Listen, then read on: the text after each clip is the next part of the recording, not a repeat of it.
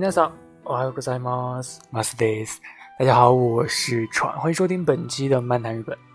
那我最近呢在读一本书啊，这本书呢其实我在一到两个月之前就已经开始读了。然后因为我个人呢， 其实对于读实体书呢没有太大的一个经验啊，所以读的还是比较慢的啊。我读这本书呢是这个村上春树的这个。没有色彩的多崎骏和他的寻礼之年啊，有关这本书的一个内容呢，其实我也有做过一部分的一个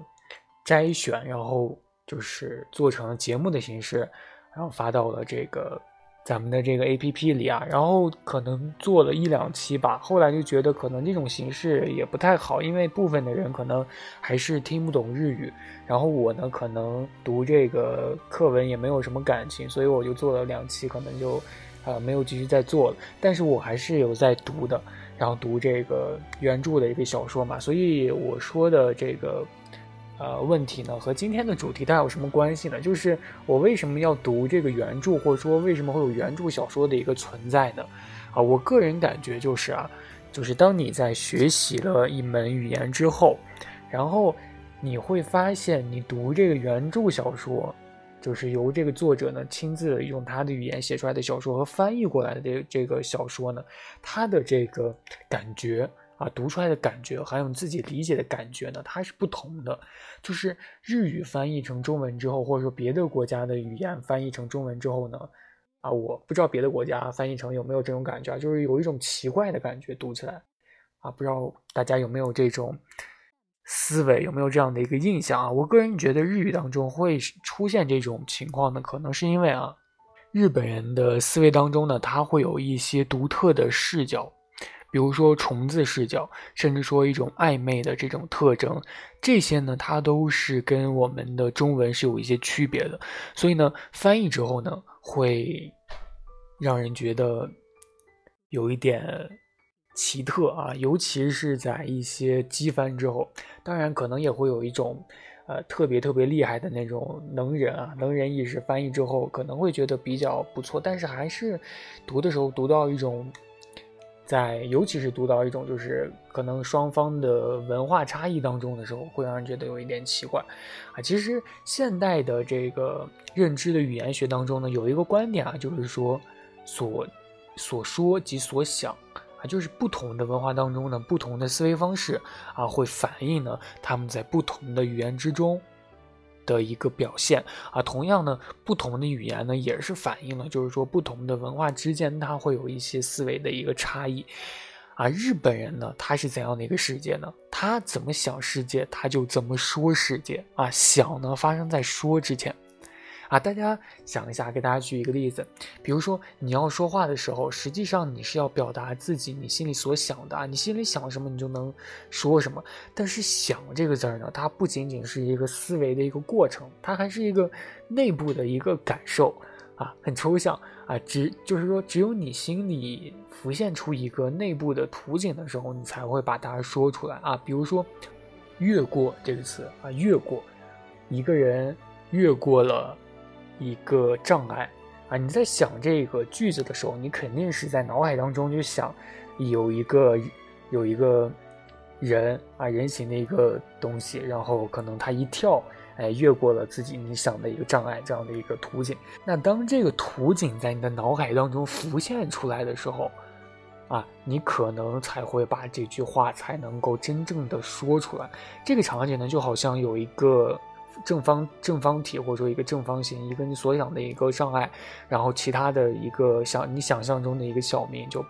越过去嘛，就这样啊。其实这个想象当中呢，这个小明他究竟是男是女，或者说是长长成什么样子，头发是长是短啊，其实都是没有关系的。他可能他的。跳得很高，他可能跳的也很低，但是他就是越过去了啊。我们所说的这个障碍呢，只是心理上你所就是说设计的一个东西啊。你如果你心里当中呢没有这个图景啊，你这个越过啊这句话呢，可能你就是说不出来的啊。比如我们再举一个非常非常简单的例子啊，小明今天中午吃了一顿非常非常好吃的大餐。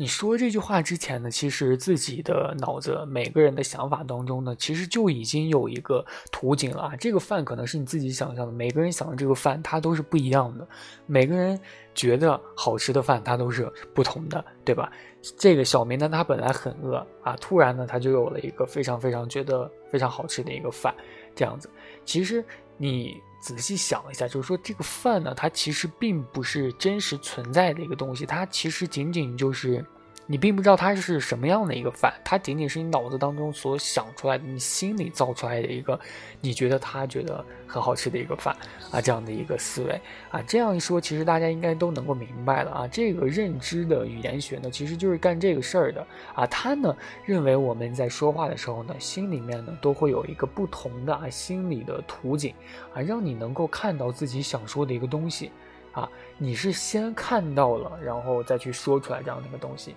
对吧？啊，大家可能会说，你说这么半天啊，说这个心理语言学的一个东西和这个日本的一个文字，它有什么样的一个关系呢？它其实是有关系的啊。你想一想啊，就是不同的一个语言呢，而且不同的文化啊，它背后呢就会有一种不同的一个思维的一个图景啊。天下的所有的人，所有国家的人，他的想法呢，不可能都是一样的。如果在这个时候呢，你能够把它和日本的一个暧昧的语言现象相互结合之后呢，你就可以啊，从一个更深的角度去了解日本的暧昧语言现象得以产生的一个心理的一个动。那么，在这个方向呢，我们就可以来举一些更深入的一个例子来进行说明一下啊。我们要提到的这个例子呢，首先就要提到一位先生啊，这个人的名字呢叫做金谷武阳啊。金谷武阳呢是一个在加拿大教日语的一个老师啊，他呢写了很多讨论他在教学当中的一些体会，他呢就举了很多例子啊，有些例子呢，我不妨给大家说说看。首先呢，就是。日本人的一个看法就是，虫子看什么呢都会有生命啊。其中的一个例子呢，就是来源于川端康成啊，日本的一个大文学家嘛，他也是诺贝尔诺贝尔奖的一个获得者。他的著作呢《雪国》当中呢，他有一句话呢，就非常非常能够体现日本思维的一个特色啊。换句话直译成中文就是，驶出了长长的隧道，进入了一片雪国。这句话呢，可能大家一听就有一点不太对劲啊，大家可以细细的去品一下。这句话当中没有主语啊，谁使出了长长的水隧道啊？大家可能都知道啊，雪国嘛，它很显然就是列车啊。为什么这里没有出现列车呢？啊，这个时候呢，金谷武阳呢他就解释就说啊，洋人的思维和日本人的思维是不一样的啊，洋人的思维呢是上帝的视角。就是大家常会说的啊，第三者视角、上帝视角，要从天上往下看啊，就类似于大家看过的这个《赤壁》啊，就是这个吴宇森导演的这个《赤壁》啊，鸽子呢从天上往下看，结果呢看到了曹军水营的全部阵容啊，这个呢叫做上帝视角。大家玩游戏啊，玩那种第三人称的时候啊，玩英雄联盟、玩 DOTA 啊，这个呢也算是上帝视角。对吧？啊，然后很多这个云玩家在指点江山的时候，也会说他是上帝视角，对吧？但是日本人的视角呢，它与之对立啊，叫做虫子的视角，就是你慢慢的呢在地上爬。然后呢，你就看你的周围啊，你看不到更远的地方啊，你就直接去描述，就是说你所看到的一个视角里面的一个东西。然后呢，他还反问大家，就是说，如果你在火车上，或者说你在列车上，在这个过程当中呢，你怎么可能脱离这个列车呢？啊，你从天上往下看，你知道它是列车，但是你坐在列车当中，你，你，你怎么能看到列车呢？对吧？你和这个列车是日一体的，所以你不可能就是说把你自己和列车相互的去区分，而这个呢，也就印证了刚刚啊传所说的，就说你的语言呢要描述你真实的心理上所看到的一个东西，啊，有人就说这个洋人坐在火车上，他也不可能就是说穿出火车从天上往下看，为什么洋人就那么写呢？大家也可以思考一下。这里面呢，就是因为洋人呢，他在说这句话的时候啊，他有一个自己脑补的一个过程，啊，他呢会脑补自己的一个第三只眼，啊，这只眼呢，他就把自己这个眼它并不是真实存在的，但是它就是想象出了这样的一个眼啊。有一个事情其实挺恐怖的，我和大家说一下，就是有关于这个洋人视角。大家经常有没有就是说回忆自己以前的一个事情，就是说经常会回忆以前自己会经历的一些事情的时候的一个视角？你有没有想过，那个时候，比如说你在回想起两年前你在家里写作业的时候，你回想。那个场景的时候，你一定是以第三人，就是说以上帝视角去想、去看你自己的，去想象自己的。你不可能回忆的时候，你是回忆成自己当时以第一视角坐在桌子上，啊，就是说自己现在的这种第一视角的这种回忆，而是你在某，就是说你比如在一个房间里，你就在房间的某一个角落，你在盯着自己。然后看待自己在写作业，或者说自己在干什么，对吧？你现在仔细想一想，就是你回想自己以前的某一个时刻在干什么的时候，你是不是就都是以第三人或者说以上帝视角去看？这个时候就有点恐怖啊！就是说，你当时你回忆的时候，你第三人第以上帝视角去看自己，你当时为什么没有感觉呢？就是说，当时会不会已经有未来的你在看自己了？所以这个细细一想，还是有一点细思恐极的。这个就是。呃，其实就是一种洋人的，我们就是有这样的一个洋人的一个视角啊。其实也不一定是一只眼睛，有可能也是想象成自己是一只鸟，或者想象成自己是一只天使这样子飞出去，或者说就就是以上帝视角去看，看完之后把这种思维再传传到自己的一个脑子里，就这样子。但是日本人呢，他就把这个自省脑补的一个过程他给删了啊，所以你们就是说。很多国家的人和日本人所看到的这个内心深处的一个东西，它是不一样的，啊，嘴上说出来的话，因此也就不一样了，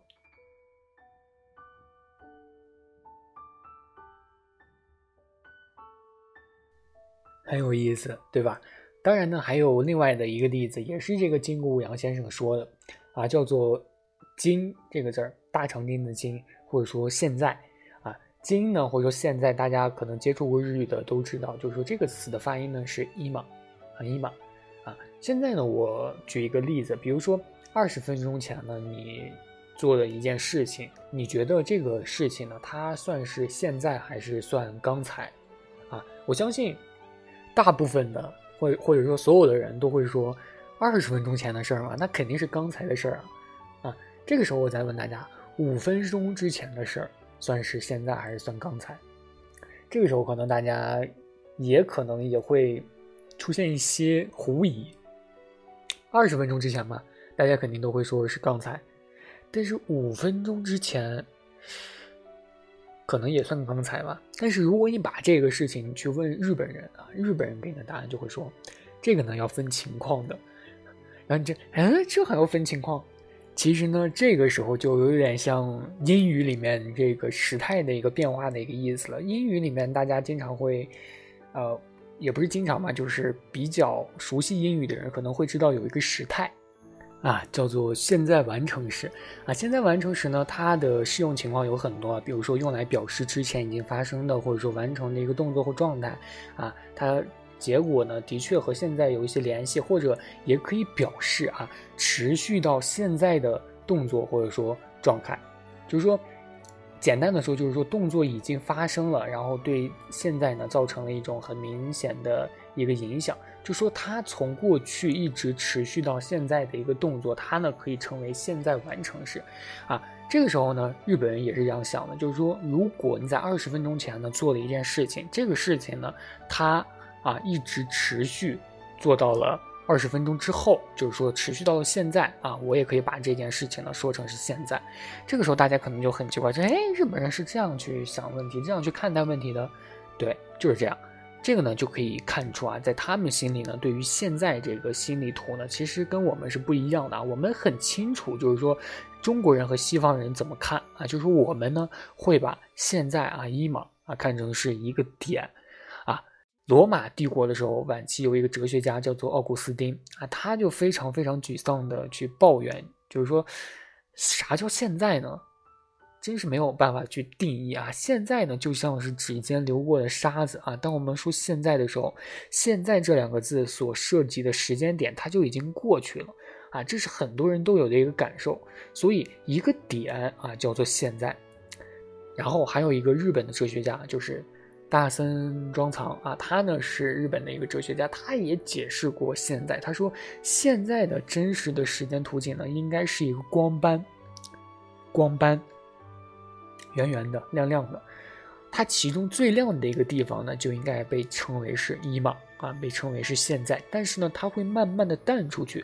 然后只是未来和过去。但是这当中的一个界限，它也是很模糊的。就是虽然听起来很有道理，但是它并没有一个非常准确的一个定义。你想想看，就是说日本的语言呢，对于时间表达的一种暧昧性，它的一个根基在哪儿呢？啊，就是在于他们心中呢，对于整个时间的一个心理图，它就是很暧昧，它本身就是暧昧，所以里面也会很暧昧，它也对应了外面的。一种暧昧，所以你经常会在读一种文章或者读一种翻译的时候，你会觉得，哎，就感觉没有翻译出那个味儿啊，没那味儿了。你读了原著之后再读翻译，就感觉，哎，就没那味儿了。当然，如果你本身就是说对于语言可能不太精通的话呢，可能对于这样的一个看起来很苦恼，但实际上是没有什么大影响的一个很。蠢的一个问题，可能就没有什么太大的一个感觉啊，但是这也是一个问题，就是说对于一种语言的一个学习吧，如果你真的出现这种问题的时候，你可能应该高兴，就是说自己对于一个语言已经有了一个比较深层次的一个了解了。那本期的漫谈日本就到这里了，不知道大家有没有相似的一个问题啊？如果有的话呢，我恭喜大家啊，学习更上了一层楼。啊，那本期的漫谈日本呢就到这里了，我是传，我们下期再见喽，拜拜。